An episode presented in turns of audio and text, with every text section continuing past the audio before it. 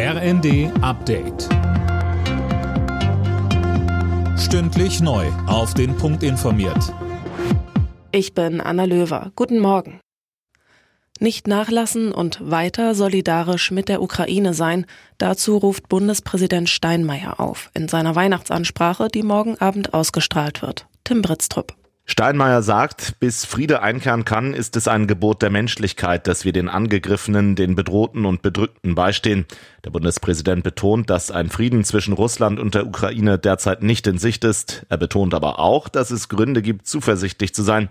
Die Ukraine behauptet sich mit großem Mut, Europa steht zusammen und unser Land wächst laut Steinmeier wieder einmal über sich hinaus. Wegen extremer Kälte gilt in weiten Teilen der USA weiter eine Unwetterwarnung. Nach den Schneestürmen haben kurz vor dem Weihnachtsfest anderthalb Millionen US-Bürger keinen Strom. Besonders der mittlere Westen und Osten des Landes sind betroffen.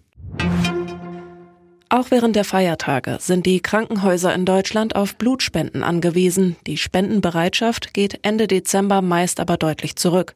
Weil Weihnachten und Silvester in diesem Jahr aufs Wochenende fallen, gibt's besonders viele Spendentermine auch zwischen den Jahren, sagt Patrick Nohe vom DRK Blutspendedienst. Im Moment gibt es keinen Notstand bei der Blutspende, aber damit es eben auch so bleibt, ist es wichtig, dass sich Leute kontinuierlich engagieren. Blutpräparate sind nur 42 Tage haltbar. Das heißt, wir haben keine Möglichkeit, Blut für schlechte Zeiten einzufrieren, sondern die Menschen in den Kliniken sind auf ein kontinuierliches Engagement ihrer Mitmenschen angewiesen.